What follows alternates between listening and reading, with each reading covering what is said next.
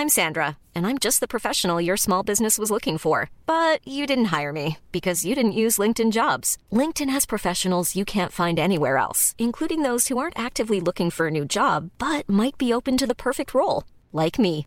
In a given month, over 70% of LinkedIn users don't visit other leading job sites. So if you're not looking on LinkedIn, you'll miss out on great candidates like Sandra. Start hiring professionals like a professional. Post your free job on linkedin.com/people today.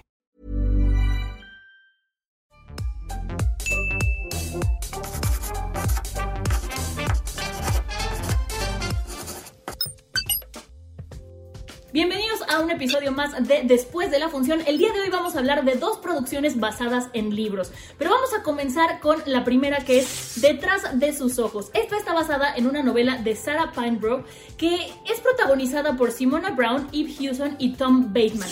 No quiero dar ni medio spoiler, Oscar, porque la verdad es que creo que es una serie que hay que vivirla, hay que verla, vivirla y decidir aceptar la ficción que se nos propone. Lo que sí les puedo decir es que se trata sobre un triángulo amoroso en el que el personaje de Luis, que es una madre divorciada, tiene terrores nocturnos, es este un poco sonámbula y acaba teniendo una aventura con su jefe un día antes de enterarse que va a ser su jefe. Entonces, para empezar desde ahí ya empezamos con una intriga bastante fuerte. Em, David o David es psicólogo y está casado, pero tiene una relación muy enfermiza con su esposa Adele y por azares del destino, Adele y Luis se conocen en la calle y acaban haciéndose amigas.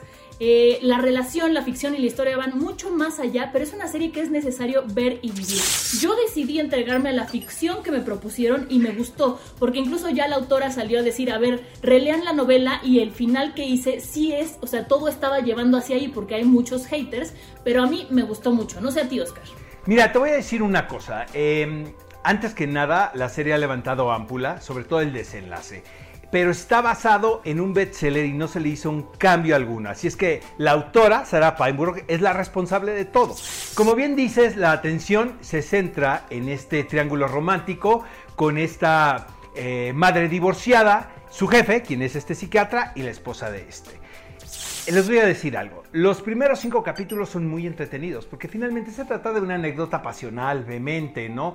Entre estos personajes, eh, una telaraña construida a través del erotismo, de los engaños y la traición. Sin embargo, el desenlace me parece un desastre total. Y no me malinterpreten aquí, amigos, porque de verdad me gustan las vueltas de tuerca siempre y cuando no traicionen la anécdota y lo que se ha construido. ¿No? Anteriormente.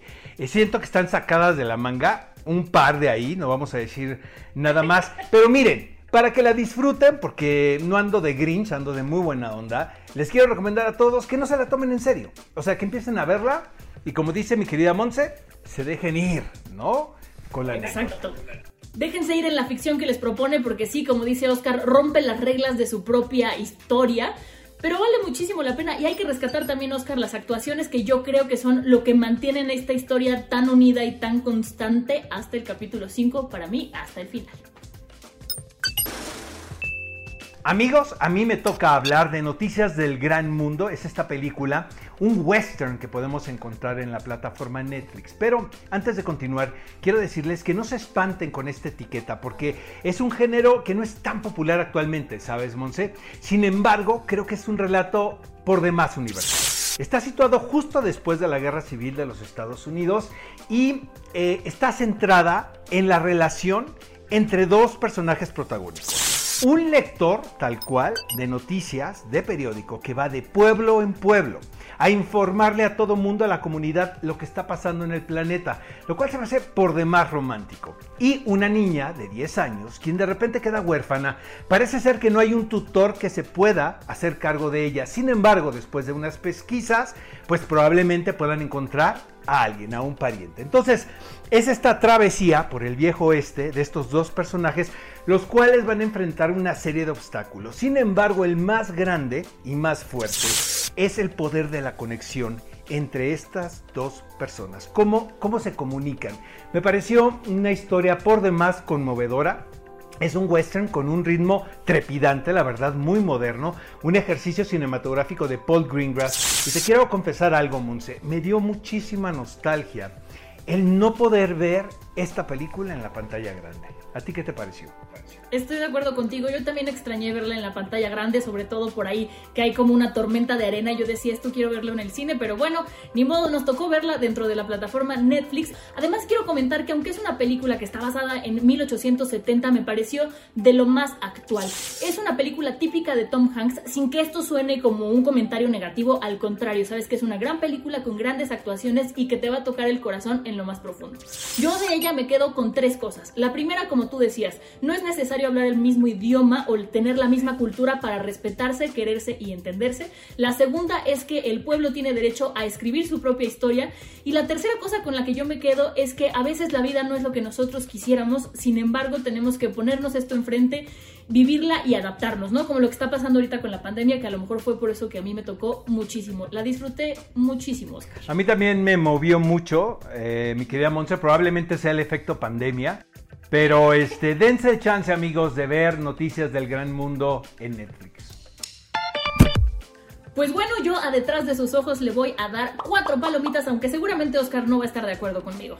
No, yo le voy a dar tres palomitas, eh, no le doy dos más porque ese final por demás descabellado. Pero a noticias del gran mundo, amigos, le voy a dar cuatro palomitas. No le doy cinco porque para mí cinco pues es la perfección. Sin embargo, esta es una gran, gran película que no pueden perderse. Amigos, ¿qué les parecieron las recomendaciones de este fin de semana en después de la función? Manifiéstenlo todo porque todo lo leemos en las redes sociales del Heraldo. Además, acuérdense de suscribirse al canal y activar la campanita para que se enteren cuando está nuestro siguiente episodio. Nos encuentran en todas las plataformas digitales del Heraldo de México. Eso fue todo por nuestra parte. Hasta la próxima.